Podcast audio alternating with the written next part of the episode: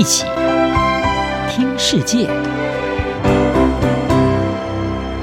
欢迎来到一起听世界，请听一下中央广播电台的国际专题报道。今天要和您谈的是安全隐忧难解，澳洲与中国贸易走钢索。澳洲总理艾班尼斯为改善双边关系，在十一月初对中国展开破冰与和解之旅，并获得北京当局的部分回应。包括遭到中国关押三年多的澳洲籍华裔记者陈磊，在艾班尼斯访中前获释，以及中国国家主席习近平公开宣称，与澳洲没有历史恩怨纠葛，没有根本利益冲突，完全可以成为相互信任、相互成就的伙伴。事实上，澳中关系出现裂痕，源自于两国理念的渐行渐远，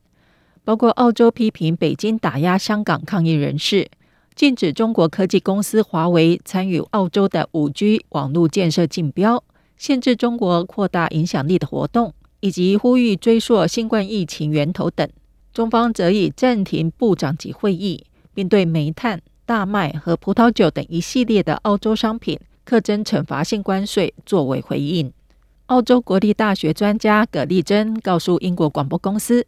中国基本上在传递一项讯息。那就是他们对澳洲政府不满，并决定利用经济胁迫来表态。这是因为中国是澳洲重要的出口市场，在二零二零年两国贸易关系的全盛时期，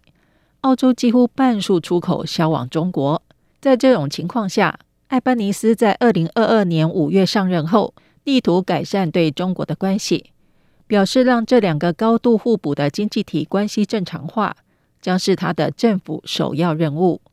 至于疫情后经济复苏疲软的中国，也有意让澳洲贸易商重返中国市场。特别是这场外交局域，让澳洲更走向美国，包括强化在五眼联盟的合作，并在二零二一年签署一项剑指中国的澳英美的三方安全伙伴关系。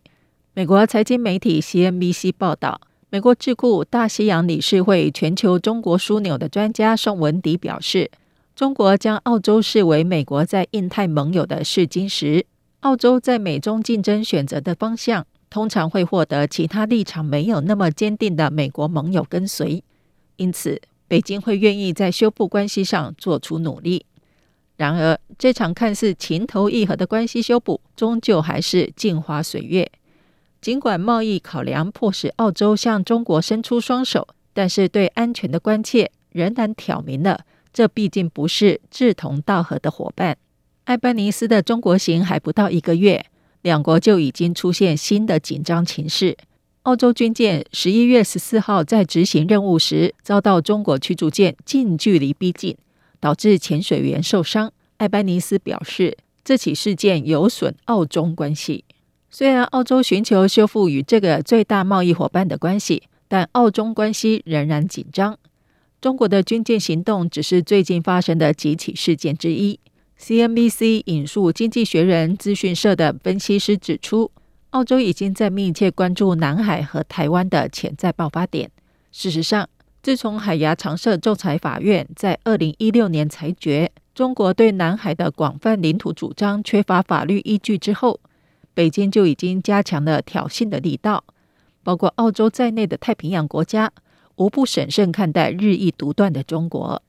南海是全球最具争议性的水道之一。澳洲和菲律宾十一月二十五号就首度在南海进行海上及空中的联合巡逻演习。此外，为了加强合作，对抗在印太地区扩大军事活动频率的中国，澳洲也首度获邀参加代号“山鹰”的美日联合军演，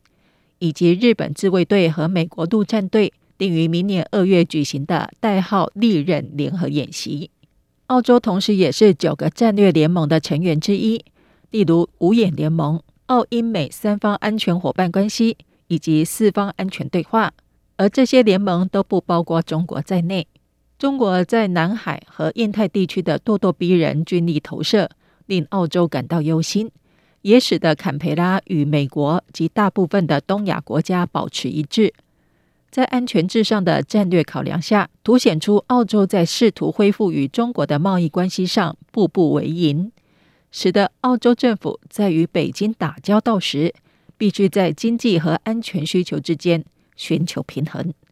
以上专题由吴宁康编辑播报，谢谢收听。